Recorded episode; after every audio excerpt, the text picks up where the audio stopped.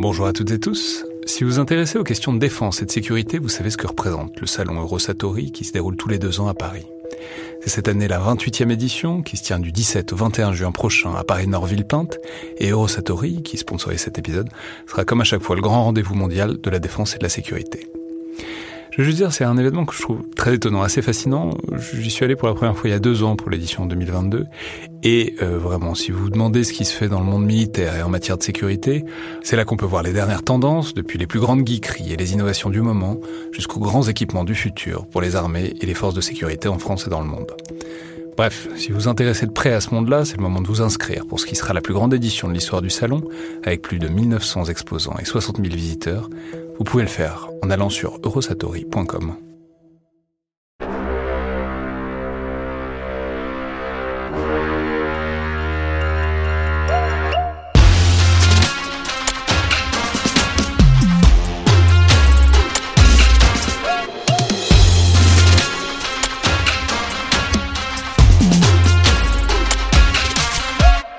Bonjour à toutes et tous et bienvenue dans le Collimateur, le podcast de l'Institut de recherche stratégique de l'école militaire, l'IRSEM, consacré aux questions de défense et aux conflits armés.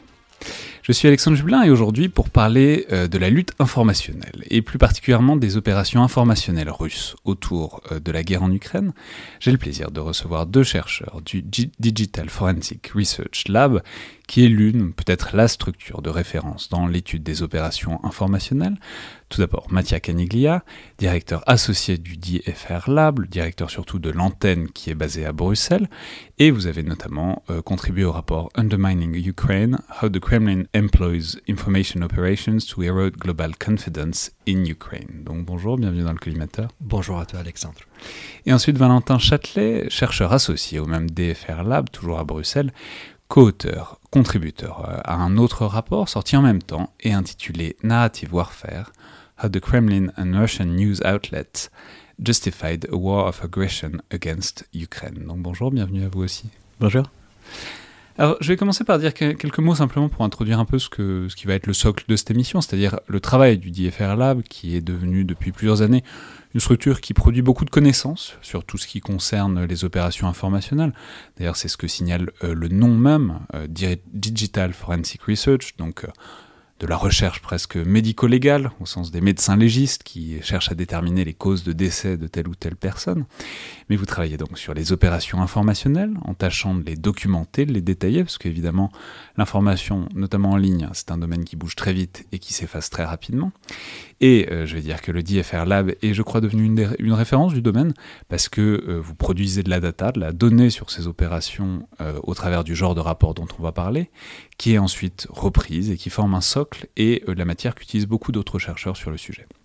Je le dis parce que c'est pas facile à faire d'étudier ce domaine en particulier, parce que je crois que c'est un travail, une méthodologie qui a euh, depuis servi d'exemple et euh, de guide de bonne pratique pour plein d'autres acteurs. Par exemple, ici, on a, notamment eu le rapport IRSEM sur les opérations d'influence chinoise de Jean-Baptiste Jean-Gène Villemer et Paul Charon. On avait fait une émission évidemment autour du rapport. Donc les auditeurs sont peut-être un peu familiers de ce travail qui clairement euh, emprunte beaucoup dans l'objectif et dans les méthodes à ce que fait le DFR Lab depuis des années maintenant.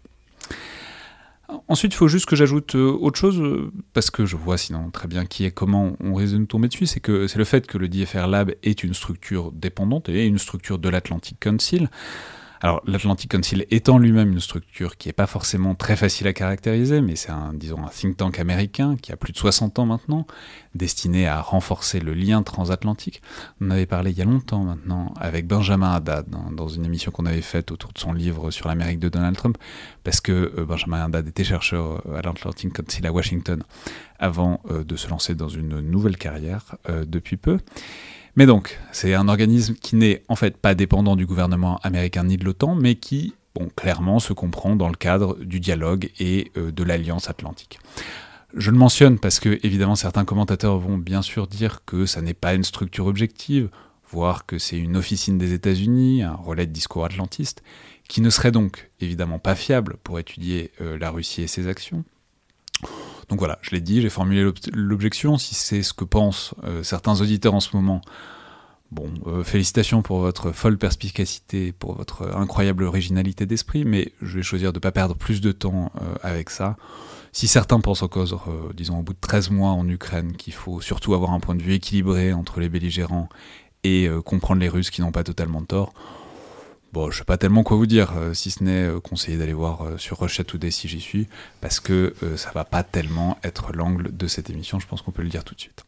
Il reste dans tous les cas qu'en fait il suffit de regarder les travaux du DFR Lab et l'entreprise de collection de données et d'articulation de tout ça qu'il y a dans les rapports.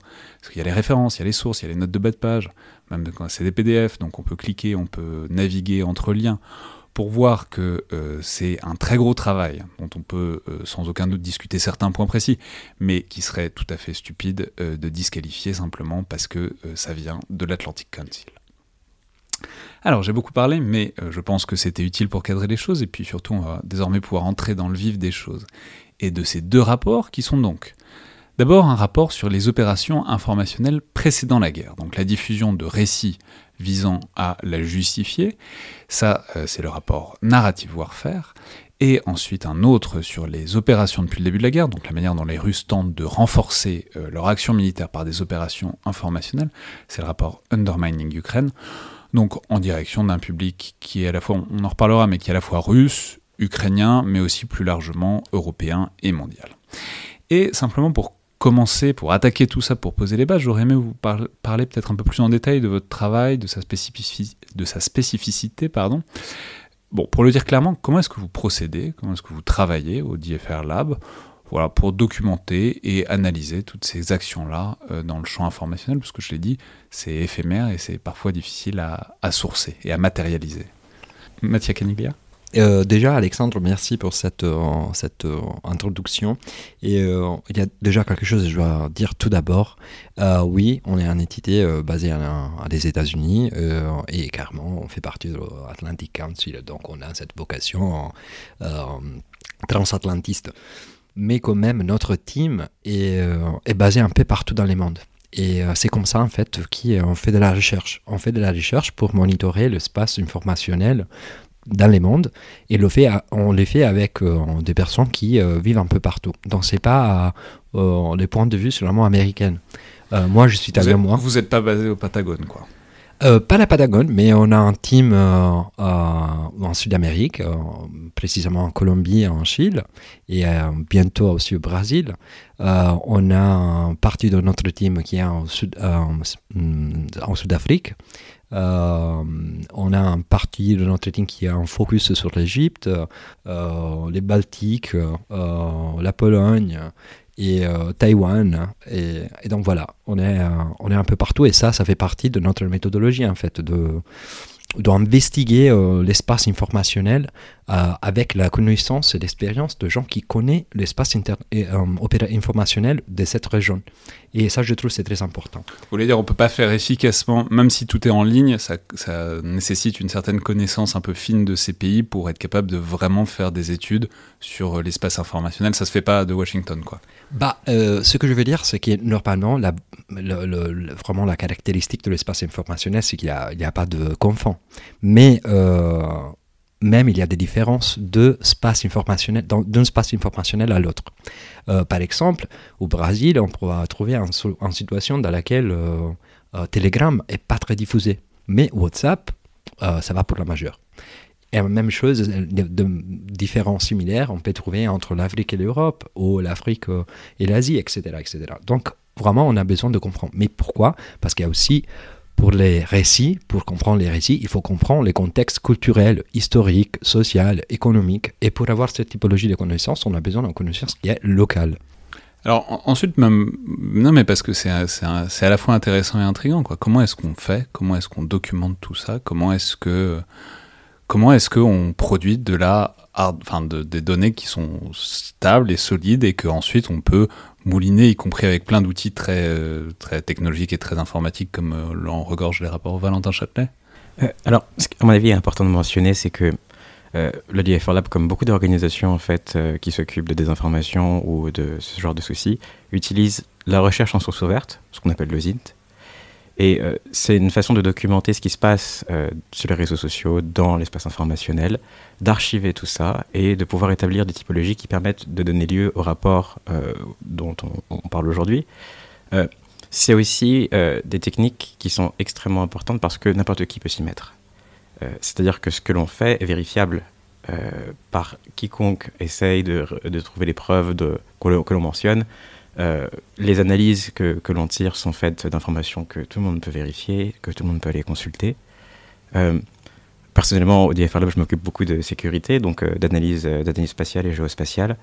Et euh, l'un des points principaux qui a donné un peu lieu et impulsion au premier rapport, ça a été de documenter depuis 2021 la localisation des troupes russes aux frontières de l'Ukraine, les exercices militaires qui ont eu lieu, l'exercice Zapad 2021, et le, la façon dont c'est cette croissance de l'armement euh, peut être documentée en ligne sans avoir à uniquement se référer aux données euh, officielles qui sont publiées par un parti ou par l'autre, mais que chacun peut euh, aussi consulter et estimer avec toutes les preuves que l'on peut trouver. On, en parlera, mais c'est très intéressant parce que vous montrez, donc vous avez travaillé sur le rapport sur en quelque sorte la montée en puissance avant la guerre, et effectivement vous dites que ça part du fait que ils avaient massé plein de troupes et en fait ils les avaient pas tant enlevés que ça et que c'était donc contraire au récit qui diffusait à ce moment-là, et en quelque sorte, ça peut vous avoir mis la puce à l'oreille. Mathieu Caniglia euh, Oui, c'était seulement pour dire qu'en fait, euh, les teams, euh, cette team internationale euh, est composée de 300 personnes, et qui, ça, ça, ça, dit beaucoup sur, notre taille pour les moments. Mais pour revenir sur quelque chose que Valentin disait avant, en fait, c'est intéressant parce que les deux, les deux rapports de lesquels on parlera aujourd'hui, ils sont liés vraiment, vraiment à notre origine. On a commencé en 2014 euh, avec euh, la situation qui euh, détériorait en Crimée.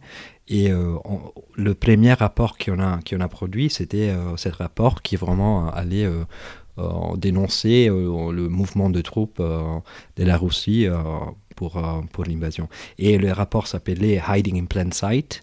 Euh, Putin's War in Ukraine et, euh, et utilisant des techniques de recherche euh, et de sources ouvertes, le DFR Lab avait suivi les, les, opérations russes et tout ça. Et, mais tout ça pour dire que oui, on fait de la recherche, on a commencé en faisant de la recherche, mais on ne fait pas seulement ça. on a aussi, on dirait que notre, notre opération repose sur très, sur très piliers, qui c'est la recherche, la euh, la policy action et euh, l'action politique, on dirait peut-être, et euh, le, le training, le capacity building, ça veut dire qu'ils ont fait des efforts en fait pour former deux autres gens et leur donner la possibilité de conduire des investigations aux INT et de savoir, reconnaître en fait la désinformation. Et ça, c'est pour nous, c'est très important. Et euh, parce qu'en fait, si tu veux un peu l'idée à la base de tout ça, c'est euh, plus de gens on a dans le monde qui sait comment conduire des investigations aux INT, euh, plus on, on, est certain que le sport informatique, ça va devenir plus, ça va être plus en sécurité. Simplement, je reviens parce que c'est intéressant. C'est aussi un peu une des limites de, votre travail, je trouve, mais c'est intéressant parce que vous, vous, détaillez très bien la manière dont ces récits apparaissent et circulent et sont repris ou pas repris. Mais du coup, ce qui manque presque, mais en même temps, vous me direz peut-être que c'est pas votre objet, c'est la boîte noire, quoi. C'est d'où ils viennent, pourquoi ils sont circulés. C'est-à-dire, souvent vous utilisez des métonymies, c'est le Kremlin, c'est la Russie, etc. Mais parfois, on a presque envie de savoir voilà, qui le fait, pour quel objectif, comment est-ce qu'ils s'y prennent, etc. Et ça, c'est en quelque sorte aussi un angle mort un peu de votre travail. Alors comment est-ce que vous concevez, comment est-ce que, comment est-ce, si, tant est que ce soit un objectif, mais comment est-ce qu'on peut boucher un peu cet angle mort dans une certaine mesure, Valentin Châtelet? Euh, Alors, je pense que quand on parle des rapports en question, on a une approche qui a été euh, bottom-up, qui a été en fait de partir de la donnée pour essayer de comprendre ce qui s'est passé, et à partir de là, euh, avoir des corrélations, avoir une compréhension plus globale de ce qui s'est passé. Euh, et euh, en ce qui concerne le premier rapport, on a compilé en fait euh, des articles de désinformation qui avaient été débankés par deux organisations, par EU versus Disinfo et par StopFake. Et c'est extrêmement important parce que c'est pas la seule manière de faire de l'OSINT. Nous, ça nous a permis d'établir une typologie de 14 journaux qui publiait ces informations sur l'Ukraine, qui publiait la désinformation. Mais euh, il y a d'autres campagnes désinformation, de désinformation qui euh, ont d'autres formes, qui ne passent pas uniquement par la presse, qui ne passent pas uniquement par les réseaux sociaux. Et euh, ce sont des organisations qui sont derrière. ce sont des gens, ce sont des offices, ce sont des entreprises. c'est une industrie des informations pour la Russie aujourd'hui. Et il y a d'autres façons de faire de l'OSINT en essayant de mettre au jour quels sont les acteurs clés, quels sont les financements, d'où ça vient. Donc c'est vrai que le rapport paraît ne pas nommer clairement, à part le Kremlin, d'où viennent ces, ces, informations, ces sources, ces récits. Ça ne veut pas pour autant dire que c'est quelque chose qui n'est pas vérifiable, qui n'est pas possible de faire. Alors, Maintenant, si on entre un peu euh, dans le détail, dans le vif du sujet, mais euh, justement, j'aurais aimé commencer en prenant un peu de champ, euh, mais puisque vous en parliez à l'instant, vous avez commencé en 2014, et ce qui est important, quoi, parce qu'il y a un passif sur les opérations informationnelles russes. Alors, on n'est pas obligé de, enfin, on pourrait remonter jusqu'à l'époque soviétique parce que ce serait très intéressant, et on va pas le faire parce qu'on n'a pas du tout le temps. On a plein d'autres choses plus contemporaines dont il faut qu'on parle, mais pourrait parler, on a déjà parlé ici par exemple de la prétendue doctrine Gerasimov, c'est-à-dire euh, le cadre de compréhension parfois qu'on a essayé de plaquer sur la manière dont la Russie menait ses opérations avec des guerres On avait fait une mmh. émission avec Emmanuel Dreyfus il y, a, un certain temps. Donc les auditeurs qui sont intéressés pour savoir ce qui se cache derrière cette idée de doctrine Gerasimov, euh, qui est très excessive, euh, peuvent aller consulter l'émission. Mais d'une manière générale, comment, si on se replace en 2021, quoi, au moment où euh, le build-up, en quelque sorte, la montée en puissance euh, se, met en branle, disons, qu'est-ce qu'on savait, dans le contexte de l'Ukraine et même peut-être plus largement aussi, des opérations informationnelles de la Russie, de leurs capacités, de leur mode d'action? Voilà. quel était en quelque sorte le cadre de compréhension dans lequel est venu s'insérer euh, ce, que vous ce que vous avez constaté à partir de 2021 Valentin Châtelet? En fait, à mon avis, il faut distinguer déjà deux choses. Il y a la désinformation à l'intérieur de la Russie, euh, sur laquelle on, a vu une progression euh, depuis 2014, euh, mais depuis surtout 2016, avec la loi sur les agents de l'étranger. Et c'est un champ de désinformation qui est assez différent de ce qui se passe à l'extérieur de la Russie, avec d'autres agents comme Russia Today, comme Sputnik, qui ont d'autres narratifs qu'ils ont essayé de promouvoir auprès de l'opinion internationale. Et ils sont assez, assez incompatibles et en fait, il y a assez peu d'intersection entre ces deux, entre ces deux espaces-là. Euh, ce qui est assez intéressant de, se rendre compte, c'est que, euh, en fait, beaucoup de, narratifs qu'on a retrouvés sur le début de la guerre en Ukraine, en fait, étaient déjà mobilisés depuis 2014. Cette idée que les Ukrainiens seraient des nazis, cette espèce d'exploitation de la figure de Stepan Bandera, c'est quelque chose qu'on retrouve en fait déjà dans les journaux russes depuis 2014 et c'est une façon. Et donc à direction d'un public domestique. Domestique, tout à fait. C'est une façon euh, euh, que la Russie a de considérer les pays de l'étranger proche qui hébergent une population russophone comme étant euh, ses, protégés, comme étant les siens. Et elle a traditionnellement cette perception historique d'elle-même d'être le héros soviétique de la Seconde Guerre mondiale, qui a fait le sacrifice de 20 millions d'hommes. Et elle présente les pays de son étranger proche comme euh, des pays qui, depuis leur indépendance, ont voulu couper des liens avec la Russie. Et il est très facile, en fait, dans un champ de désinformation, de antagoniser ces États-là en les présentant comme nazis. Parce que euh, dans leur histoire nationale, euh, il y a eu un battement en, durant la Seconde Guerre mondiale parce que leur indépendance, je pense aux pays baltes, a été mise en danger. Et parce que, bon, pour Stepan Bandera, il faisait partie de l'armée d'indépendance ukrainienne. Et donc ce sont des choses auxquelles, en Russie, on est très sensible. À l'extérieur de la Russie, c'est assez différent. Euh, les opérations de désinformation, euh, sans doute qu'elles ont pris en ampleur depuis 2014, parce que 2014, c'est l'année de création de, de Sputnik. Euh, et je pense surtout qu'elles se sont étendues. Elles ont, elles ont pris beaucoup d'ampleur, elles ont pris un, auditoire qui est, tout à fait nouveau, qui n'était pas juste destiné aux russophones de Russie et aux russophones de l'extérieur de la Russie, mais aussi au public étranger, en traduisant, en ayant des offices dans des langues nationales, en travaillant à l'étranger.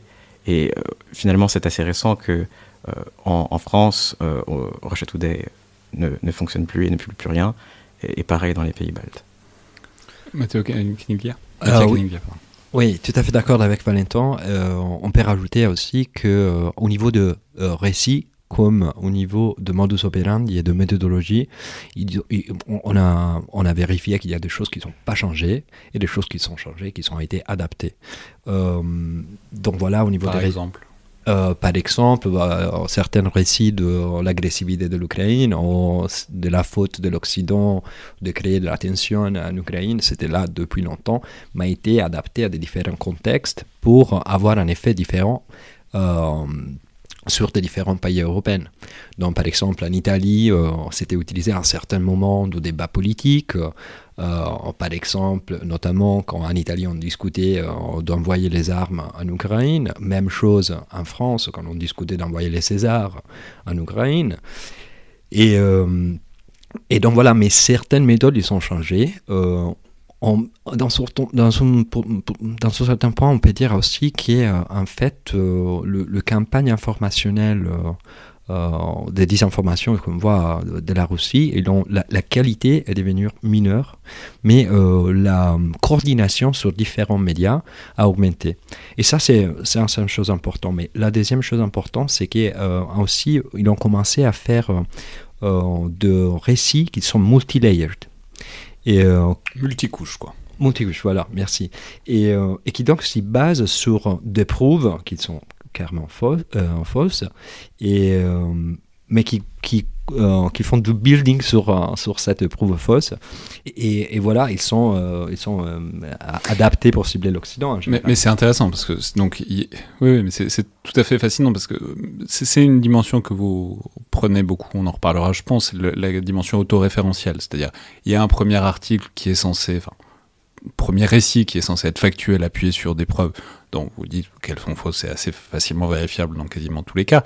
Mais ensuite, c'est des articles de commentaires du de, la première couche informationnelle, des articles de commentaires du commentaire, et ainsi de suite. Et ce que, donc, à la fin, quand c'est le commentaire du commentaire du commentaire qui arrive, l'auditoire, enfin, en tout cas, le, le public n'a pas forcément le courage de remonter les quatre couches pour accéder au soubassement qui est, faux. Donc c'est cette dimension-là est assez efficace pour perdre un public euh, qui, non c'est pas la profession, parce qu'il n'y a pas de raison que ce soit la profession de tout le monde de, de, remonter tout ça. C'est exactement ça. Euh, c'est exactement ça. Et en fait, c'est un, peu fait partie d'une stratégie de inonder le space d'information. Et aussi, ça, ça vient avec des méthodologies qui l'ont euh, l'ont euh, utilisées euh, depuis le 2014, mais surtout à partir de l'invasion de, de, février 2022, qui se base sur, par exemple, l'utilisation de faux fact-checking et partant en, inventant la fausse affirmation à démystifier ou les piratages de sites web euh, des médias pour diffuser des faux euh, messages. Et même, euh, on a conduit une investigation particulière sur ça. les Russes, ils avaient organisé un network de pages sur, sur Facebook qui, en fait, avait l'intention de de montrer d'être de, de, grands médias comme BBC, de Spiegel, euh, Les Mondes, etc. Donc tout était similaire sur la page. Et donc quand on reposte un link de cette page-là, ça semble vraiment Les Mondes ou Der Spiegel, mais en fait, c'est pas ça. Et c'est seulement les titres. L'article, c'est pas bien écrit et tout, mais les titres déjà, ça crée un problème. Et en fait. Ouais, donc c'est en fait plus il y a de couches, plus c'est difficile de, de, de, mesurer l'authenticité originelle. Valentin Châtelet, vous vouliez ajouter Oui, je voulais revenir sur euh, cette, euh, cette méthode euh, d'inondation en fait de, de l'espace informationnel. C'est quelque chose qui est, qui est pas très nouveau, mais en même temps, c'est fait à des propensions quasiment industrielles aujourd'hui. le but, c'est de, de faire du, du bruit de fond.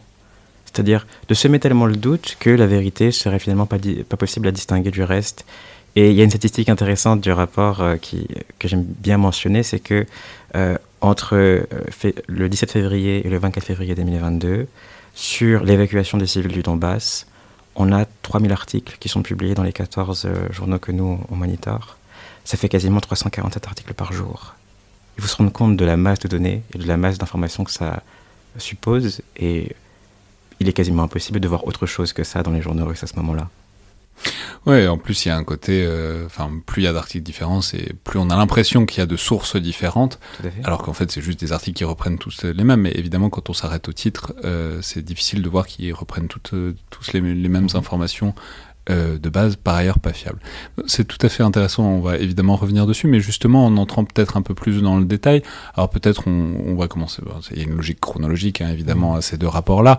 Donc euh, le premier rapport c'est... Euh, sur lequel vous avez donc principalement travaillé Valentin Châtelet, celui qui est intitulé Narrative Warfare, donc quelque chose comme la guerre des récits, How the Kremlin and Russian news outlets justified a war of aggression against Ukraine. Donc comment le Kremlin et les médias russes ont justifié une guerre d'agression contre l'Ukraine. Alors, peut-être rappelez-nous, mais c'est intéressant, euh, ne serait-ce que la chronologie en fait de cette euh, escalade informationnelle, de cette montée en puissance sur le champ informationnel, parallèle, superposée en fait à la montée en puissance sur le terrain, puisque vous le disiez tout à l'heure, en fait c'est de là que vous êtes parti aussi, c'était cette espèce de décalage entre le fait qu'il y avait euh, une montée en puissance sur le terrain qui essayait d'être camouflée par des opérations informationnelles pour dire que pas du tout les, Russes n'étaient pas là où ils étaient. Donc voilà, dites-nous peut-être à la fois comment vous l'avez vu venir et puis voilà comment vous avez euh, séquencé, euh, scandé en quelque sorte cette montée en puissance euh, russe en, 2021, début 2022 quoi. En début 2021, 2022, en fait, on s'intéresse aux 70 jours avant le début de la guerre. Là où il y a en fait de grandes décisions politiques qui commencent à être annoncées en Russie, où on commence à discuter de l'indépendance des républiques euh, autoproclamées du Donbass, de Luhansk et Donetsk. Euh, on commence au Kremlin à se poser la question de euh, qu'est-ce qu'on va faire par rapport à cette situation. et en même temps, la situation sur l'espace informationnel montre qu'il y a de la violence, qu'il y a des échanges de tirs, qu'il y a peut-être un conflit armé qui est, en train de se profiler, sur des preuves qui sont complètement fausses parfois. Euh, et il y a une instrumentalisation. C'est-à-dire, au moment où ces questions-là sont posées en interne, en fait, dans l'espace informationnel, il y a déjà une sorte de préjustification qui se met en place en disant que. La... Enfin, je veux dire. pas que la violence serait apparue dans le Donbass, parce que tout le monde sait bien que Mais qu'il y, qu y, a une escalade de cette violence à ce moment-là. Il y a en fait. Euh, c'est quelque chose de, avec un timing très particulier. Euh, qui intervient à des moments extrêmement clés. C'est-à-dire que sur les réseaux sociaux et sur euh, des émissions de Russia Today ou des émissions de, chroniqueurs russes comme Salafiov, on va se mettre à discuter euh, des armes de destruction massive parce que euh, Volodymyr Zelensky a publié un tweet en disant que l'Ukraine avait des doutes par rapport au, mémorandum de Budapest, qui justement était sur le retour des têtes nucléaires qui étaient euh, localisé en Ukraine vers la Russie au moment où l'Ukraine est devenue indépendante. Et on va euh, avoir cette tendance dans l'espace informationnel à avoir beaucoup d'opérations qui euh, vont dépeindre l'Ukraine comme étant extrêmement agressive, comme voulant utiliser une arme, une arme nucléaire. C'est quelque chose qui après a été repris dans les négociations que le Kremlin a menées et que les, les, parlementaires de la Douma ont menées entre eux. Et c'est quelque chose qui est utilisé pour créer quasiment un casus belli. Et pour justifier son, son entrée en guerre avec des choses qui sont des preuves qui n'existent pas, c'est quand même quelque chose d'extrêmement nouveau. Oui, en fait, euh, ça, ça, ça, prépare les terrains. Ça prépare les terrains dans, dans l'audience euh, et dans la population russe, mais aussi euh, dehors. Et, et, donc voilà, c'est c'est un peu ça. Et on a vu comme euh, euh, il y a eu un escalation de narrative qui euh, venait avec certains épisodes importants qui sont passés. je pense, Valentin, peut-être bah, il y a en fait, avant la déclaration de l'évacuation des civils du Donbass, il y a deux épisodes auxquels nous on s'est intéressés. Il y a d'abord le, le, bombardement d'un jardin d'enfants à Luhansk. Et c'est extrêmement tragique mais la façon dont ça a été interprété dans les médias russes. Le bombardement de. C'est le 17 février. Exactement. Ce bombardement, on ne sait pas qui, est qui, qui en est à l'origine. C'est euh, sur un jardin d'enfants qui est en fait à la frontière entre la République autonome et, l'Ukraine. Euh, bien sûr, euh, les, les, Russes accusent les Ukrainiens et les Ukrainiens accusent les Russes. L'OSCE qui s'est rendu sur place n'a pas été capable de déterminer qui a en fait été à l'origine de cette attaque, mais c'est suffisant pour la Russie de dire qu'il y a une escalade. Et le second incident, c'est lié à euh, une vidéo qui a été publiée euh, sur la chaîne Telegram de Denis Pouchilin, qui est le chef de la République autoproclamée de Donetsk. Et cette vidéo, elle, montre des échanges de tirs entre ce qu'on suppose être des séparatistes pro-russes du Donbass et des soldats soi-disant polonais qui protégeraient des des réservoirs de chlore et qui essaierait de préparer une bombe euh, chimique, une arme chimique. Et en fait, en s'intéressant à cette vidéo, on se rend compte qu'elle a été prise il y a plusieurs années, qu'elle a été éditée, montée, qu'elle a été publiée a posteriori. Et le 18 février, vous avez deux vidéos qui sont, qui sont publiées sur les deux chaînes Telegram des chefs des républiques, qui invitent à évacuer la population civile en étudiant ces vidéos, on se rend compte qu'en fait, elles ont été enregistrées deux, trois jours auparavant. Et que la façon dont elles ont été publiées dans les médias a été séquencée. Pour. Euh, j'ai pas envie de dire que le Donbass n'était pas une zone extrêmement sous tension à ce moment-là. Mais en tout cas, pour euh, dépeindre une situation d'urgence qui, ensuite, euh, j'ai envie de dire, prépare le terrain pour le Kremlin à se saisir de la situation en tant que, que puissance limitrophe. Alors ensuite, si on étudie un peu plus en détail euh, ce qu'il raconte vraiment, donc il y a des récits qui sont diffusés à ce moment-là. Donc ça, c'est la montée en puissance. Mais en fait, vous, vous les typologisez, vous les rangez dans cinq grandes catégories de récits dont on va parler. Donc voilà, globalement, il y en a cinq principaux. Le premier, c'est la Russie veut la paix. Le deuxième, je fais pas ordre d'importance. Hein. La deuxième, c'est la Russie a une obligation morale de faire quelque chose pour sécuriser la région. Le troisième, c'est l'Ukraine est l'agresseur. Le quatrième, c'est l'Ukraine est une marionnette de l'Occident. Et le cinquième, c'est les Occidentaux créent des tensions dans la région. Donc c'est intéressant parce que ces cinq euh, récits, ces cinq euh, justifications, en fait la, question que je me suis posée en, en lisant ça, c'est je me suis demandé à quel point c'était cynique, à quel point c'était calculé. Parce que en fait, la justification, tous les États du monde justifient euh, d'une certaine manière ce qu'ils font. Euh, enfin, je veux dire, tout le monde a besoin de donner un récit pour euh, ce qu'on fait. Les États-Unis ont un récit sur pourquoi ils aident l'Ukraine, l'Ukraine a un récit sur pourquoi elle résiste. Tout le monde a, un récit et une justification. Et ce qui est intéressant, c'est que vous, vous distinguez ces cinq grands récits. Et la question, c'est à quel point est-ce que c'est en quelque sorte une traduction organique de ce que les Russes pensent d'eux-mêmes et de la manière dont ils conçoivent les situations et à quelle, dans quelle mesure est-ce que c'est des récits qui ont vraiment été poussés, qui ont été euh, timés, qui ont été euh, orchestrés en quelque sorte pour amener à euh, une, justification, une légitimation de l'intervention à partir du 24 février. Mathieu Caniglia ben, Donc en fait, ce qu'on sait, c'est la, façon dans laquelle on arrive à cette 5, cette, récits, euh, c'est qu'il y a de briefings entre le porte-parole de Poutine, les représentants des éditeurs, le média principal euh, en Russie, et euh, bah, le, le porte-parole, il dit quelles sont les priorités pour cette semaine. Euh, donc pour l'État russe, les priorités sont A, B, C, D. Comment est-ce qu'on le sait, ça, qu'il y a eu ces, ces Parce qu'on a des sources qui ne sont pas sources ouvertes. Et donc voilà, c'est aussi un peu notre travail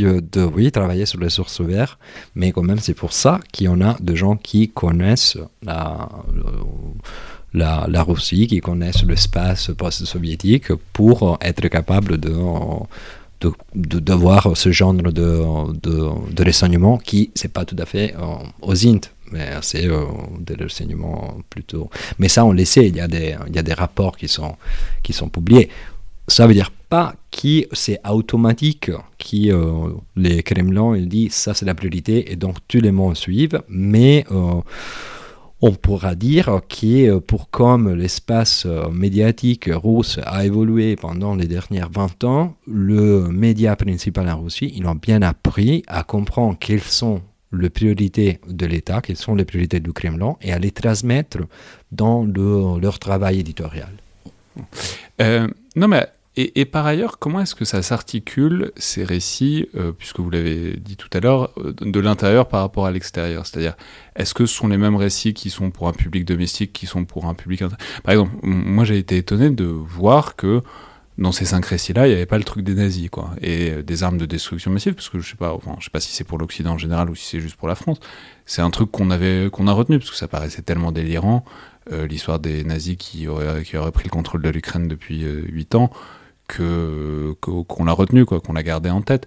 Donc, euh, c'est-à-dire dans quelle mesure, quels sont, est-ce que c'est des récits qui diffusent de manière un peu indifférente et il y a des choses qui prennent euh, à, domicile et des choses qui prennent à l'extérieur, ou est-ce qu'il y a certains récits qui sont clairement plutôt poussés vers l'extérieur et d'autres récits qui sont plutôt à, euh, à finalité d'un public domestique?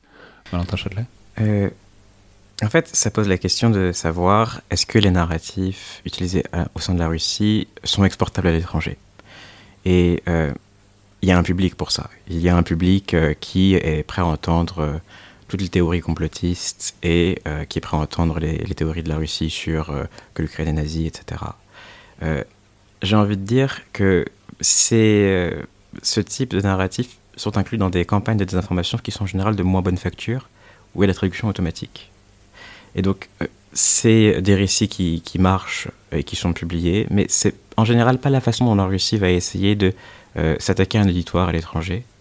Et euh, elle articule les récits euh, de manière différente, euh, notamment en Ukraine et à l'extérieur avec les pays voisins, pour avoir un agenda politique toujours. C'est-à-dire que il va y avoir des poussées au moment où il y a des négociations pour envoyer de l'armement en Ukraine, avec des narratifs qui vont dire que l'Ukraine revend des armes occidentales et que c'est devenu une place d'armes pour le trafic d'armes illégales. Euh, il va y avoir des narratifs qui vont être poussés en Pologne, dans les pays limitrophes, pour dire que les réfugiés ukrainiens sont des voleurs, pour dire que l'insécurité augmente. Et euh, il y a en fait des auditoires qui sont identifiés par la Russie, sur lesquels elle essaie de concentrer euh, ce genre de discours. de manière plus globale, il y a d'autres façons dont les campagnes des informations russes fonctionnent, mais uniquement sur la question de, la guerre en Ukraine, c'est une façon de détourner l'attention des choses qu'elle peut commettre elle-même.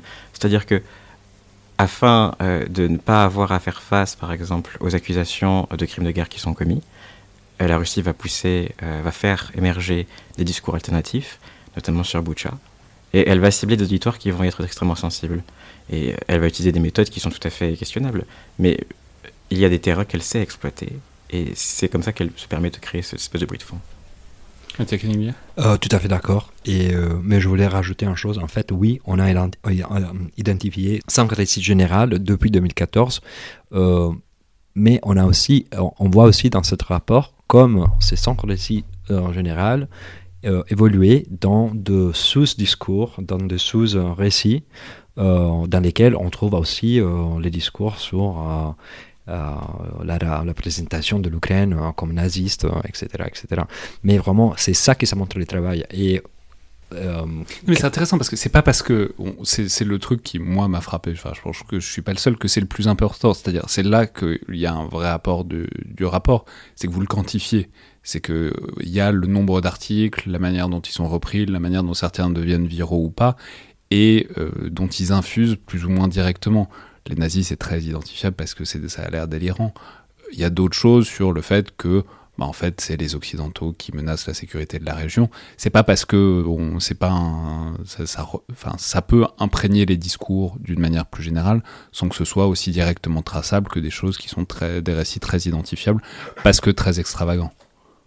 Mais euh, en tout cas, par exemple, on prend les cas de, de, la narrative, de, de les récits sur euh, l'Ukraine naziste. C'est quelque chose qui ça marche très bien avec le public russe, mais ça marche très bien aussi dans certains contextes étrangers.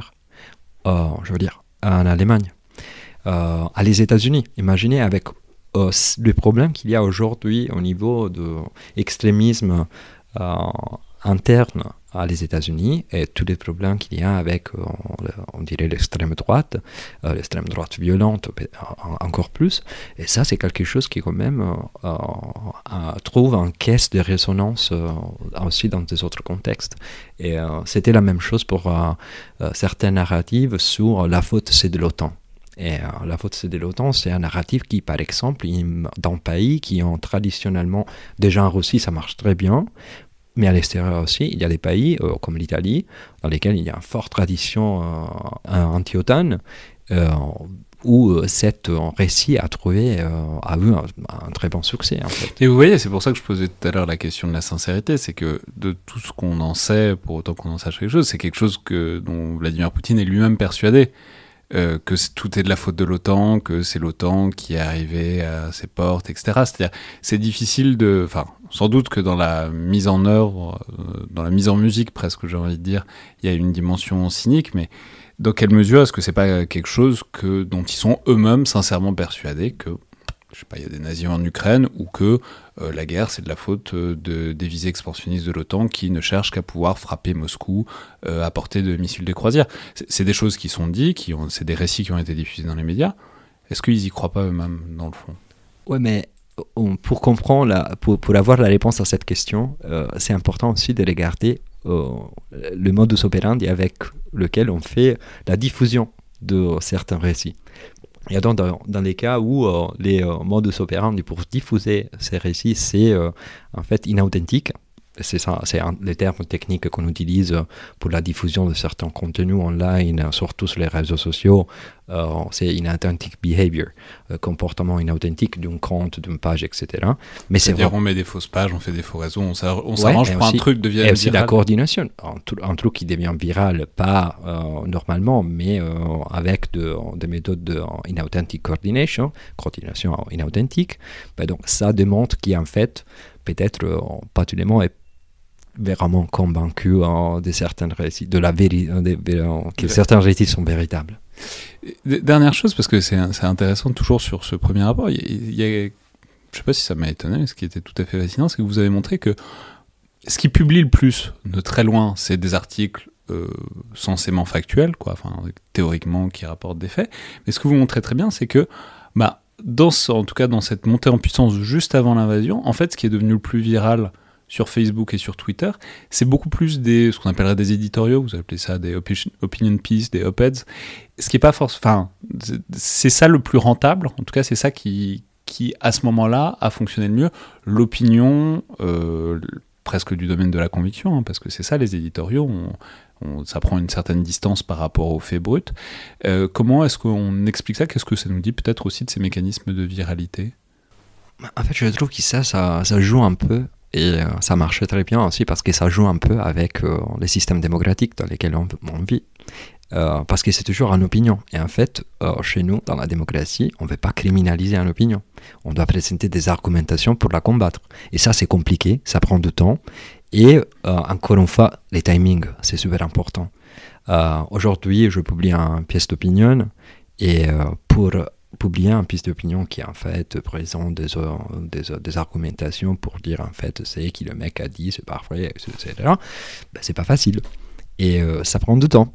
Et alors c'est plus facile de dire que euh, quelque chose qui est présenté comme factuel n'a pas eu lieu.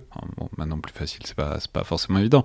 Mais en tout cas, il n'y a pas le j'allais dire la licence poétique. En tout cas, l'idée que euh, c'est après tout, c'est l'opinion de quelqu'un, donc même s'il fait quelques erreurs, c'est pas grave puisque c'est une opinion. Si quelque chose est factuel, c'est factuel ou ça l'est pas, alors qu'on laisse une certaine liberté aux, éditorialistes en tout cas. En tout cas, on retourne sur la question des méthodologies, euh, parce qu'en fait, on essaye, et ça, c'est quelque chose qui passe seulement les DFR Lab, on, fait du travail en travaillant avec euh, l'Union Européenne, qui en ce moment-là est euh, l'entité qui est plus dans les mondes essaye de régulariser ce que c'est la désinformation, de trouver de, de, définitions qui qui sont partagées et tout, et c'est pour ça que la définition de, de désinformation, c'est pas seulement lié au contenu, mais c'est lié aussi à les méthodologies qui sont employées pour faire de la désinformation. Et donc, encore une fois, on retourne, et ça, c'est vraiment la nature de notre travail. Comprendre le modus operandi et, euh, par la compréhension du modus operandi, être capable de combattre ce phénomène et euh, de le comprendre encore plus.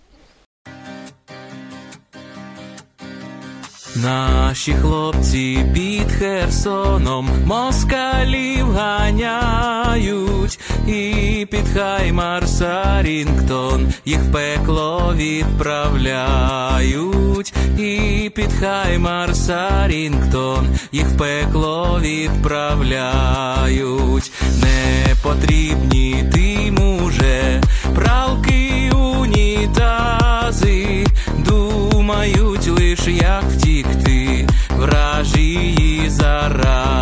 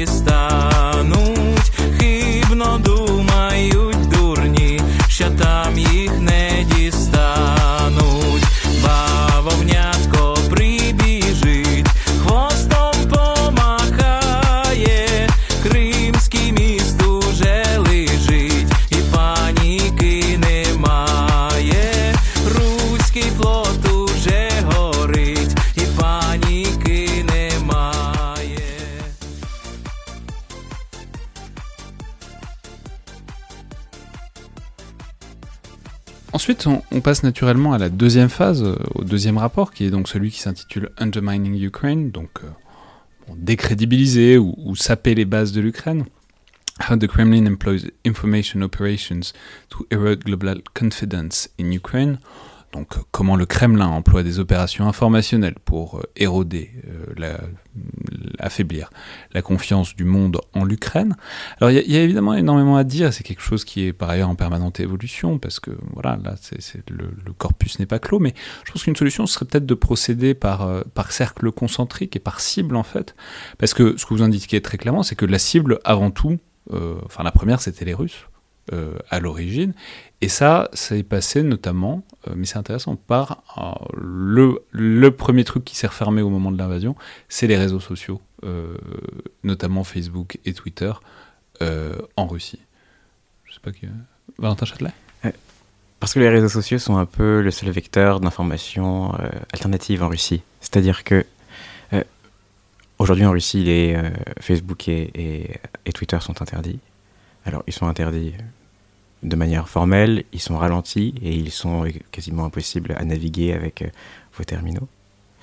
Et euh, ça prouve surtout que euh, pour pouvoir contrôler cette attention armée, il faut déjà contrôler sa propre population.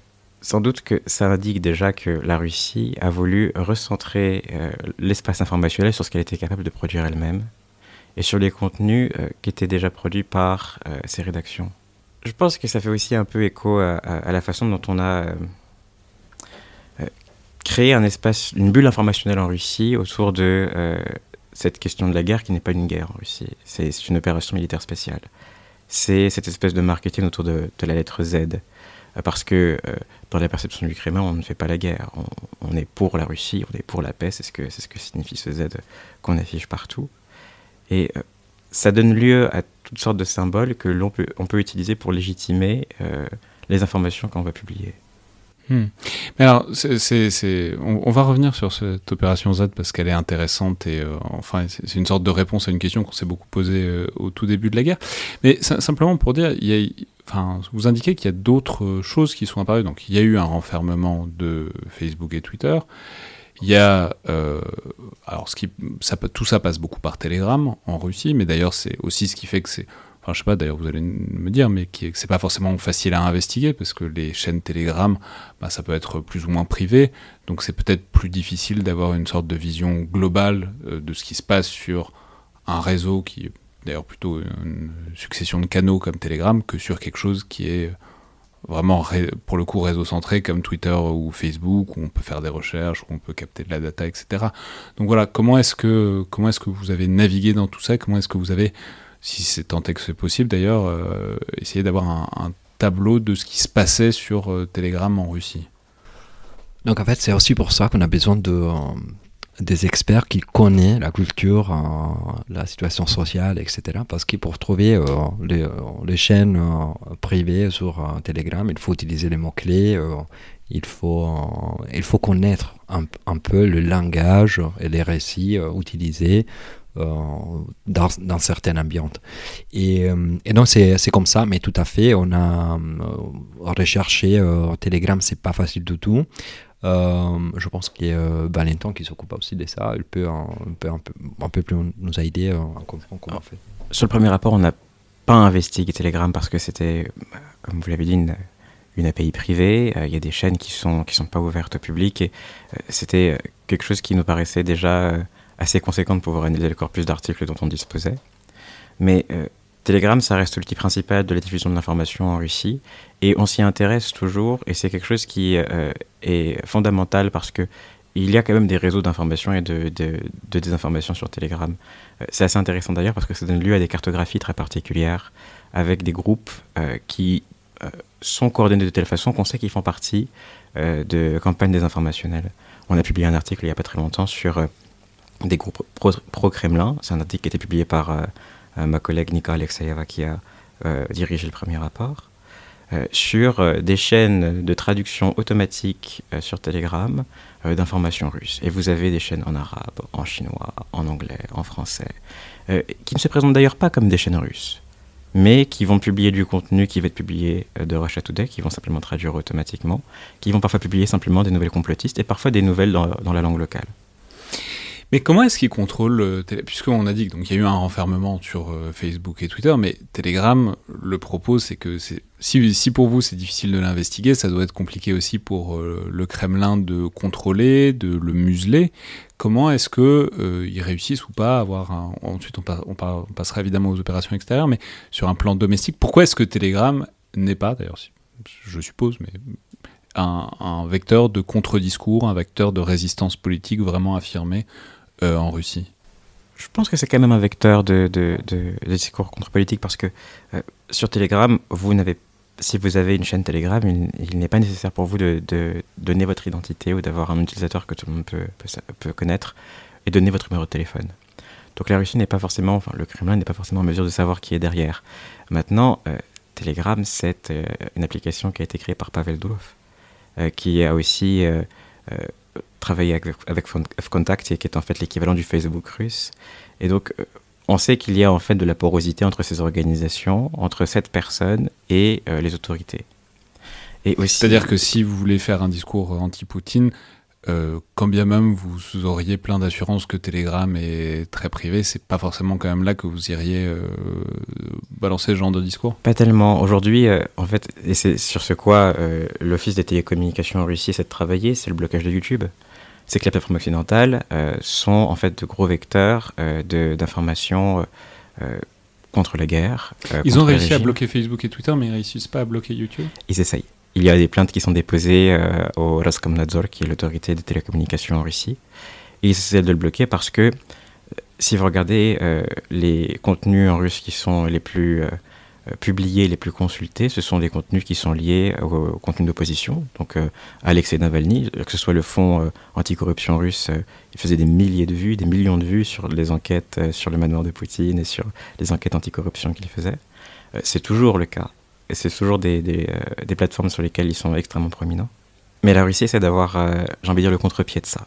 C'est-à-dire qu'en prévision de ce blocage-là, elle essaie de euh, faire en sorte que YouTube, son espèce d'alternative à YouTube, soit monétisable, qu'il y ait du contenu dessus. Elle paie des influenceurs qui peuvent, qui peuvent utiliser cette plateforme-là pour essayer de faire un minimum de contenu, de faire du stream et d'utiliser la plateforme de YouTube de, de façon à pouvoir un peu plus en vivre, même si ce n'est pas du tout dans les mêmes proportions. Euh, je pense que c'est aussi important dans ce contexte de, de dire que euh, cette idée d'enfermer l'Internet, euh, qui, qui, qui, est en réalité en, Russie, ça représente un peu aussi les, les combats qui est en cours aujourd'hui entre deux modèles d'évolution de, euh, de l'espace informationnel. Et donc d'un côté, on a l'Occident, et on peut dire qu'il y a aussi dans l'Occident, il y a des approches différentes. Donc on a l'Europe qui va, être, euh, va créer une législation de législation pour euh, normer, créer des normes qui, qui, qui rendront l'espace informationnel plus, plus, plus sécure pour la démocratie euh, en permettant que la démocratie se développe. Euh, on, a la, euh, on a les États-Unis qui ont une approche un peu plus capitaliste, donc on ne veut pas trop régler toutes les choses, mais plus les laisser au développement, développement de du marché. Mais de l'autre côté, il y a les modèles russes, il y a les modèles chinoises. Et aujourd'hui, on combat en bataille sur qu'est-ce que les autres pays dans le monde vont choisir comme modèle. Je, vais dire sur cette question-là du renfermement russe d'Internet. En fait, c'est pas facile pour eux du tout parce que je, peux renvoyer aux travaux de Kevin, de qui est déjà passé par ce podcast parce qu'en fait, il y a plein de points d'accès différents en Russie. C'est beaucoup plus difficile de, disons de, contrôler les points d'accès en Russie que dans d'autres pays, notamment la Chine, parce que euh, c'est un Internet qui a été très ouvert et qui est plus difficile à, refermer. Justement, maintenant, on passe Là, c'est en quelque sorte l'écosystème, la manière dont ça a fonctionné. Si on, si on regarde un peu, vous détaillez un certain nombre d'opérations qui sont assez fascinantes, de, de récits, de narrations euh, de, de, de, la Russie pour influencer l'opinion domestique et puis surtout internationale. Alors, cette opération Z, euh, faut peut-être en reparler parce que vraiment, c'était un truc, euh, c'était vraiment l'énigme des premiers jours, même avant l'invasion. Tout le monde se demandait ce que c'était Z. Il y en a des références à la victoire de 1945. certains disaient que c'était un 7-7. Enfin bon, il y a eu toutes sortes de théories. On s'est vraiment creusé la tête pendant des jours et des jours. Et en fait, vous montrez dans le rapport, les rapports, qu'en fait c'était globalement une opération de branding, quoi, euh, très euh, marketing, quoi, très commercial, d'avoir un symbole euh, pro-russe assez facile qui soit sur tous les chars qui allaient immanquablement défiler à Kiev incessamment sous peu après le 24 février, et que c'était ça en quelque sorte le sens de cette opération, c'est bien ça C'est tout à fait une opération de marketing de la part de la Russie. et en fait, la lettre Z, c'est, on la retrouve dans l'expression que Vladimir Poutine a utilisé dans une, euh, une intervention qu'il a faite euh, à Loujniki, euh, qui était un, espèce de stadium. Euh, c'est arrivé euh, un mois après le début de, l'invasion de, la Russie, lorsqu'on a essayé de célébrer une fois de plus le rattachement euh, volontaire, bien sûr, de la Crimée à la Russie. et il y avait cette phrase Za pour la Russie, Za pour la victoire. Zamir biesnatisme, pour un monde sans nazisme. Et c'est de là devient l'utilisation de cette, lettre Z. Mais il y a d'autres lettres qui sont utilisées. Vous avez le, le, V de SVO pour opération militaire spéciale. Euh, et euh, ça fait partie en fait d'un écosystème avec euh, toutes sortes de termes qui essaient de décrire la réalité telle que le Kremlin veut que sa population l'aperçoive. il y a cette la lettre Z et la lettre V sont aussi utilisées parce que ça fait référence à une, phrase d'un film extrêmement connu en Russie. La phrase, c'est Moi, je pense que la force est dans la vérité. Une autre opération, donc ça c'était peut-être une des premières, et une autre dont il faut peut-être reparler, parce qu'elle elle a demandé euh, de, manière évidente du travail et de la coordination, c'est un certain nombre de deepfakes, enfin ce qu'on appelle aujourd'hui des deepfakes, c'est-à-dire des vidéos créé en quelque sorte de toute pièce, notamment de Zelensky, qu'on voit apparaître en gros dès la mi-mars, je crois, où Zelensky, euh, c'est des vidéos où on voit Zelensky apparaître demandant aux Ukrainiens de déposer les armes, évidemment donc générées par ordinateur. Euh, assez mal faite, je crois qu'on peut le dire, et puis surtout immédiatement démenti, notamment par Zelensky. Alors comment est-ce que voilà, comment est-ce que c'est apparu ça? Comment est-ce que ça a été en quelque sorte orchestré par la Russie, si tant est que si tant est qu'on le sache? euh, donc en fait, euh, déjà, je pense qu'on euh, pense que ça sera mieux de parler de cheap fake plutôt que de deep fake. mais encore une fois, l'impact qui est même de deep fake qui sont pas bien faits, donc c'est pour ça qu'on l'appelle cheap fake, peut avoir sur un, audience et c'est dévastante. parce que c'est que c'est important, c'est le timing encore une fois le bon timing, même avec euh, un deepfake fait pas trop bien, ça, ça va avoir un impact euh, dévastant. Et donc c'est ça qu'on a vu, mais ce n'est pas le seul cas. On a vu aussi euh, dans les contextes, on, on parlera plus après peut-être, mais dans les contextes de, de campagne de désinformation qu'il a aussi amené dans les contextes de la Pologne. Il, y a, il, y avait la diffusion d'une vidéo marquée comme BBC euh, dans lesquels en fait euh, le, présentateur il disait euh, on a eu la nouvelle que les Polonaises ils vont envoyer des militaires dans les territoires ukrainiens pour occuper de certains territoires ou détours de Lièvre euh, parce que c'est en cours, un processus pour rendre Lièvre un protectorat polonaise. Et ça, ça venait dans les cas, dans toute une campagne de désinformation qui était partie dans, dans une, euh, par une euh, falsification d'un document et la production d'une carte géographique qui en fait montrait les plans de, de, militaires polonaises pour pour envoyer des militaires dans ce territoire euh, euh, ukrainien. Et, donc, c'était seulement là. Ça rentre dans une stratégie un peu plus euh, grande. Oui, tout à fait. Mais alors, c'est là que c'est très intéressant, c'est que ça, c'est des trucs, donc fake est, est, bien trouvé, mais du coup, ça ne marche que sur des esprits qui sont déjà très prêts à croire. Et c'est là que le côté massif en quelque sorte des, enfin, de la préparation de l'opinion, en fait, des opérations informationnelles, joue quelque chose, parce que ça crée en quelque sorte un environnement, euh, ouais, et puis un public captif qui peut être touché par ces trucs même de très mauvaise qualité, parce qu'ils sont déjà en quelque sorte prêts à croire. Mais euh, c'est tout à fait ça. Il faut comprendre que les informations, ça marche aussi parce qu'ils agissent sous euh, vulnérabilité. Et, Et dans les cas de, de, de le deepfake de Zelensky, il faut dire aussi que c'était les, paris russes à, à ces moments-là, c'était de, de marcher sur Kiev dans 48 heures. Et donc, dans ce cadre opérationnel-là, cette opération informationnelle, ça marche très bien parce qu'on va détruire le moral des gens. Ils n'auront pas le temps pour, pour réagir à ça parce que pour le temps qu'ils ont pour réagir à ça, on marchera déjà sous Kiev. Ouais, c'est la, la goutte d'eau qui peut faire déborder le vase. Mais ça n'avait pas vocation à remplir le vase, mais ça peut le faire déborder en quelque sorte. Bah, oui, on peut dire ça. Euh, et enfin, euh, juste une dernière opération dont j'aimerais parler une seconde, après on continuera à, parler des différents publics, mais parce qu'elle est très représentative, c'est vous avez déjà fait référence au cas de Boucha, donc euh, le massacre qui est découvert plus ou moins en avril. Et donc à ce moment-là, la diffusion d'un certain nombre de récits, de contre-récits plutôt russes, pour donner d'autres explications, et vous, donc vous montrez très bien que c'est pas qu'il soit très crédible, très intéressant, très sourcé, c'est juste euh, créer euh, ce que vous appelez du media noise, c'est-à-dire du bruit médiatique, c'est-à-dire ça n'a pas vocation à convaincre ou pas tellement, c'est juste créer de la confusion pour que des preuves qui devraient être accablantes normalement deviennent, euh, disons, deviennent une pièce dans une guerre de récit, quoi. Globalement, oui. Puis je pense qu'il y a aussi des gens qui, je pense qu'il y a des gens qui y croient.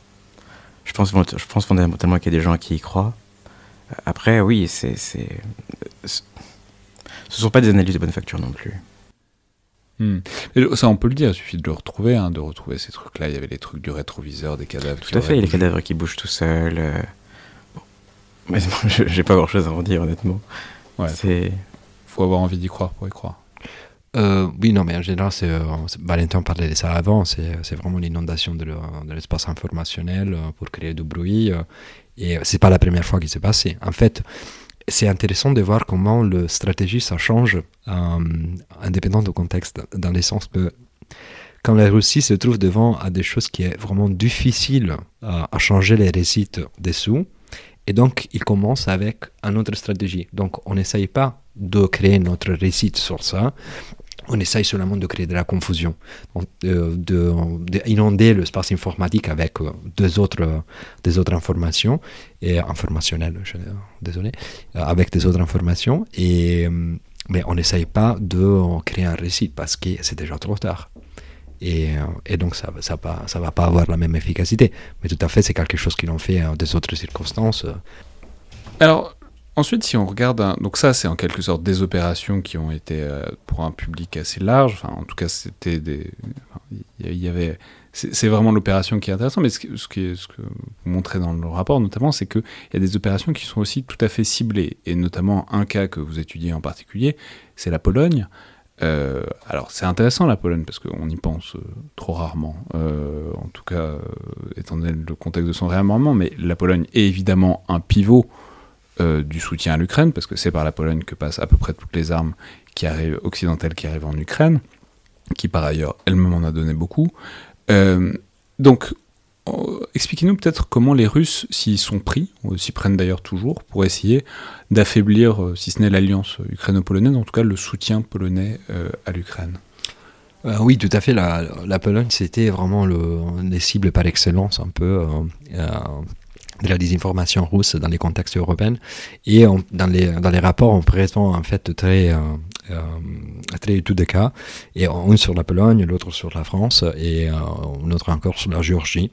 Et euh, dans les cas de la Pologne, donc pendant l'invasion de l'Ukraine, la Russie a ciblé la Pologne avec l'objectif, en fait, comme vous disiez, de, de miner l'alliance de l'Ukraine. Il y a eu une campagne de désinformation sur euh, un supposé plan polonais, comme je disais avant, d'occuper des territoires euh, euh, ukrainiens, mais c'était surtout fait pour dévier l'attention. Donc l'objectif là, c'était de dévier l'attention des gens, c'était pas vraiment convaincre l'audience polonaise qui, ou ukrainienne qui qu'il y avait quelque chose comme ça, mais c'était de créer des confusions, aussi pour créer des confusions sur les efforts politiques que la Pologne à l'époque était en train de mener euh, on dirait, unifier un peu euh, les frontes euh, européennes occidentales. Parce que c'était comme ça, surtout, surtout dans les premiers moments de, l'invasion. Et, la chose intéressante, est aussi ici, on a, pour retourner encore une fois sur les modus operandi, sur les, sur les méthodes, aussi ici, on a trouvé qui les Russes ils ont beaucoup utilisé la méthode de la falsification. Et donc, comme je disais avant, ils ont créé cette cette carte falsifiée euh, pour la création d'un buffer zone entre. Euh, en, gros, c'est un faux plan enfin, sur les Polonais auraient l'intention d'intégrer la région de, Lviv, quoi. Donc l'ouest ukrainien qui, est sous influence polonaise, qui a appartenu à la Pologne et au Grand Duché de Lituanie à une certaine époque. Bon, c'est pas ça part pas de nulle part, ça part du fait que c'est une région qui a pu se trouver dans une orbite polonaise à certains moments, mais ça a été présenté comme euh, voilà l'idée que la Pologne a l'intention de récupérer cette, euh, cette zone et donc les Ukrainiens feraient bien de se méfier euh, des intentions sinistres des Polonais. Je crois que sur cette question-là, c'est même pire que ça, c'est-à-dire qu'on a dit que la Pologne voulait créer des protectorats qui, qui, se seraient, qui seraient sous son influence parce que l'Ukraine n'était pas capable de gérer ses territoires occidentaux. Donc on a aussi voulu simplement saper aussi l'autorité des, des, des Ukrainiens sur leur propre territoire. Et en plus, ce qu'on a trouvé en étudiant et en analysant cette, cette campagne de désinformation, c'est aussi que dans ces cas-là, la Russie avait euh, euh, hacké en fait les, euh, des profils de citoyennes existantes, tout à fait existantes polonaises, et utilisant ces profils pour amplifier les contenus sur les réseaux sociaux. Et ça s'est passé sur Facebook notamment, et on l'explique très bien. C'est-à-dire, cette fois, c'est pas de la viralité un peu cheap avec euh, des faux comptes créés à droite à gauche euh, qui ont euh, deux amis et un faux pseudo. Cette fois, c'est des gens qui existent vraiment, qui ont parfois un vrai, un vrai rayonnement, une vraie influence, prise de, de contrôle, enfin, pur hacking quoi, de leur, de leur compte et euh, diffusion de, fausses infos. Oui, et tout à fait, cette euh, différence dans les niveaux de sophistication, ça nous aide aussi à comprendre qui certaines cibles sont plus importantes que des autres. Et euh, sur certaines cibles, on va mettre plus de ressources que sur d'autres. Et on voit dans les cas, par exemple, de la France, ou de la Géorgie ou de l'Italie parce que les contextes européens sont différents, les stratégies de désinformation vont être différentes. Pour vous faire un exemple très très clair, euh, en Italie, on n'a pas besoin de faire de grandes campagnes de désinformation, de créer, euh, qui sont basées sur la coordination inauthentique, etc. etc. Pourquoi? Parce qu'on a deux hommes politiques, deux femmes politiques qui vont répéter, en fait, à la télé, euh, le, les arguments, les, récits de la, de la propagande russe, de la désinformation russe. Et donc, voilà, ça change un peu. Et ce qu'on a vu en France, en fait, qu'on présente dans les dans les, dans les des cas. Et euh, c'est qu'en France, par hasard, il y avait des récits un peu différents. Et euh, euh, c'était les récits surtout de les. Donc l'Europe va se sans les gaz russes. il y avait beaucoup cette, cette récit de l'Ukraine qui révèle les armes envoyées par l'Occident. Et notamment, cette récit, c'était utilisé très très fort, comme on disait, au commencement de ces, de ces podcasts, pendant qu'il euh, y avait la votation sur l'envoi de, de César euh, en Ukraine. Et, euh, Ça, on peut dire, enfin, c'était. les connaisseurs un peu du, microcosme défense française savent que c'est l'inénarrable, je ne vais pas lui faire de la pub, mais c'est Régis de Castelnau, c'était l'intox complète sur les Césars qu'on envoyait, c'était dès juin 2022, euh, qui aurait déjà été revendu ou capturé et, euh, par les Russes et qui serait en train d'être démonté pour repercer tous les secrets français. Et ça, c'est tout à fait intéressant. Vous, avez, vous remontez très bien le truc et vous montrez, c'est simplement une info, enfin une, intox qui se baladait sur des chaînes Telegram, un peu comme vous le décriviez tout à l'heure, Valentin Châtelet, de trucs qui sont traduits automatiquement, euh, etc. Et ce, ce, brave Régis euh, s'est retrouvé au, fin fond de cette chaîne Telegram. Il était pas persuadé d'avoir une info absolument exclusive et de première qualité. Et du coup, il s'est retrouvé à répéter, euh, parce que euh, idiot utile, quoi, très idiot, très utile, de, de, cette propagande russe. Ce n'est pas seulement le, les idiots utiles, mais, c'était aussi les déclarations officielles voilà, en France, il y a, aussi l'utilisation de certaines euh, canaux diplomatiques, canaux diplomatiques officiels russes pour euh, renforcer cette récit. Euh, on a amplifié aussi grâce à des organisations pro-Kremlin qui sont actives dans les territoires français. le conspirationnisme, on a joué un, rôle. Et, et, Telegram. Telegram, on a vérifié, et on, y parle dans les, dans les, dans les tout cas, sur Telegram, on a vu que l'histoire sur les Césars a reçu 548 000 euh, vues sur différents euh, canaux. C'est beaucoup pour Telegram.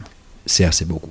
Sur euh, les méthodologies, en fait, sur les questions de la France, en dehors de ce qu'a fait le, de ce qu'on couvre dans le rapport, vous avez en fait deux jeux qui sont utilisés par le Kremlin et vous avez des officiels qui vont avoir tendance à criminaliser en fait la France en disant qu'elle fait partie d'un bloc occidental et que euh, elle sape les, les relations qu'avait la Russie avec la France jusque-là. Il y a un exemple assez intéressant de désinformation euh, qui est lié à, euh, Dimitri Rogozin. Dimitri Rogozin, c'est le chef de Roscosmos, l'agence spatiale russe, qui a été touché par, soi-disant, un obus de, de, César quand il était à Donetsk en train de célébrer son anniversaire. Et donc, on a extrait, soi-disant, l'obus de sa colonne vertébrale. Et ce qu'il a fait, c'est qu'il a écrit une lettre à l'ambassadeur de France avec euh, l'obus, le fragment d'obus qu'on a extrait de cette colonne. Ouais, parce qu'un obus dans une colonne vertébrale, ça. fait beaucoup. Non, voilà. je suis pas sûr qu'il aurait pu écrire. C'est ça. Et euh, on, l'a renvoyé à l'ambassadeur de France et il, euh, il a accusé la France de, de d'être complètement criminel et complice de crimes contre l'humanité. Ça a été, on a les deux narratifs on a euh, toujours des objectifs qui sont différents, mais sur des pays euh, avec euh, des objectifs qui sont variés en fonction des temporalités, toujours. Absolument. Et en fait, ça me rappelle quelque chose qui s'est passé en Italie pour vous montrer aussi la différence. Donc, on a la communication officielle diplomatique, dans ces cas en France, qui, qui Valentine décrivait très bien. Et on a eu quelque chose de similaire en Italie avec l'ambassadeur de la Russie qui écrivent en longue lettre à les ministre de l'Intérieur italien pour dire, et en, faisant appel à cette, euh, à cette idée que la population russe, que les peuples russes et le peuple italien sont très proches au niveau culturel, qu'ils sont très bien, etc et euh, en faisant une liste de tous les abus qui, selon l'ambassadeur russe, euh, étaient commis contre les citoyens russes en Italie depuis le commencement de l'invasion de février 2022. Et en fait, cette lettre est devenue virale sur les réseaux sociaux en Italie et elle est devenue un véhicule de désinformation en fait. Et voilà, encore une fois, on voit comme les récits ça change, la méthode ça change aussi basé sur les différentes réalités, sur les différents contextes. Euh, c'était le cas aussi euh, dans ce qu'on a observé dans les, euh, dans les sud du monde, spécifiquement, spécifiquement en Afrique. on va y revenir, mais revenez, enfin, rassurez-nous. Donc, il est encore possible d'être russe en Italie, on ne se fait pas agresser sauvagement dans la rue tous les jours? Non, pas de tout, pas de tout, pas de soucis. on s'inquiétait beaucoup pour les Russes. Enfin, effectivement, il faut peut-être élargir, parce que il y a. C'est vrai, vous le soulignez dans le rapport, mais c'est quelque chose qu'on a beaucoup dit, euh, notamment en France, que l'Ukraine gagne la bataille de l'information, etc., etc. Bon, ce qui était sans doute assez vrai, enfin, dans une certaine mesure, dans les pays occidentaux. Hein.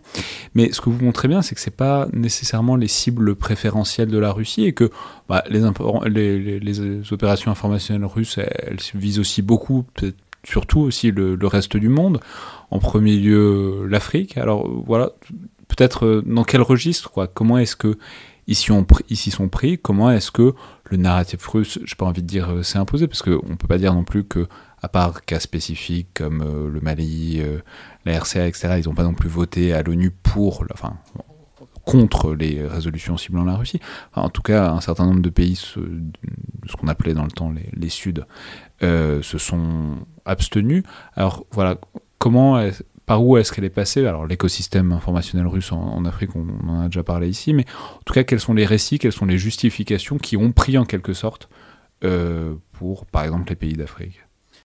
Donc déjà, il faut dire euh, qu'en Afrique, spécialement, euh, la désinformation a été un parti crucial de, la stratégie, de la stratégie russe de retour en Afrique qu'on a vu en place on peut dire depuis le 2018.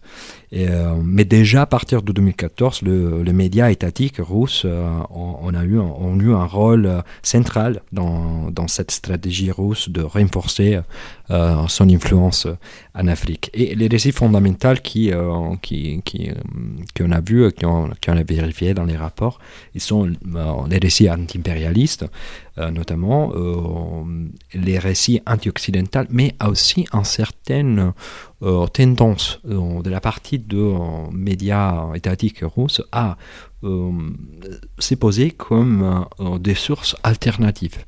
Donc de sources alternatives, on, peut dire, à la dictature de sources occidentales, aux francophones, aux anglo-saxonnes.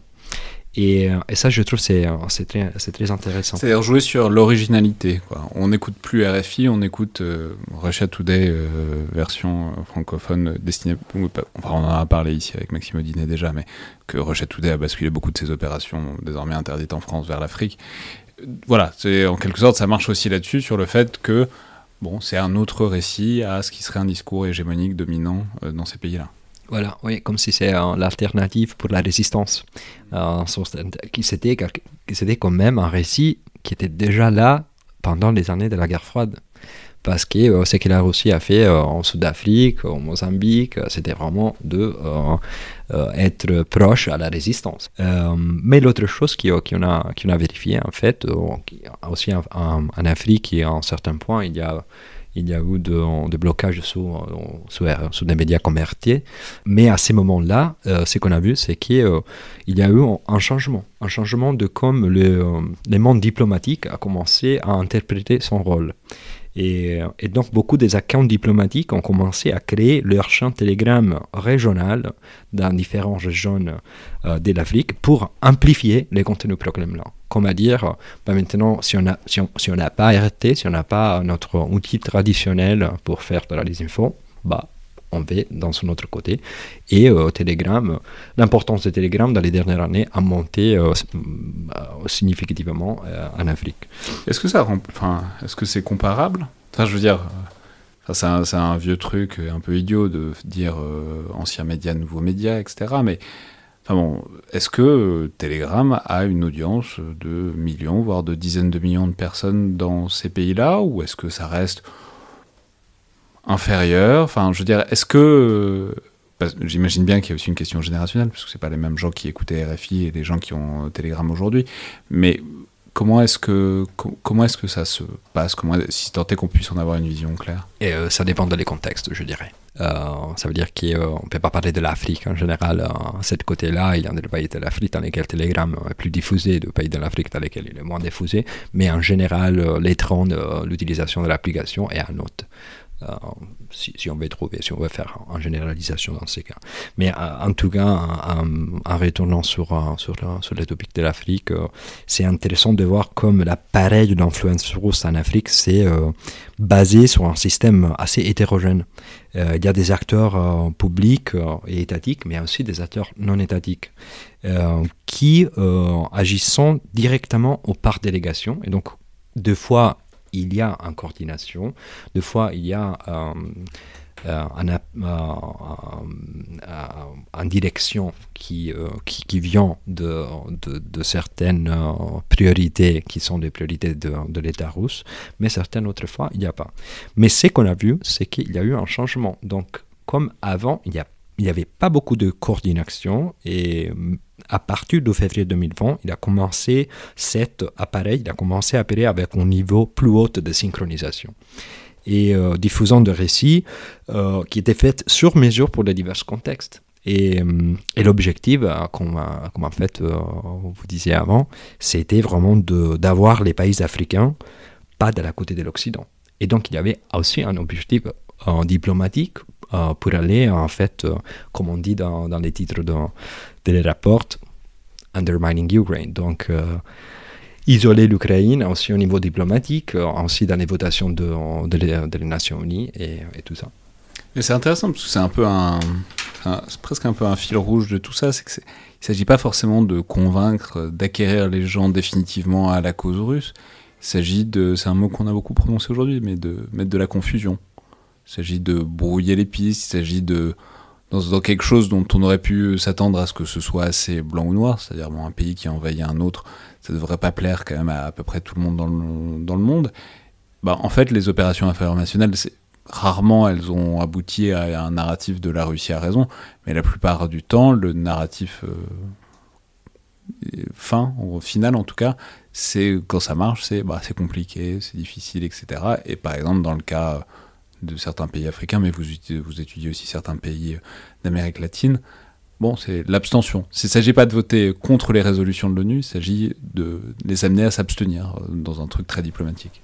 Euh, tout à fait, et euh, c'est pour ça qu'ils ont eu de succès aussi, parce que c'était pas difficile à faire. À faire.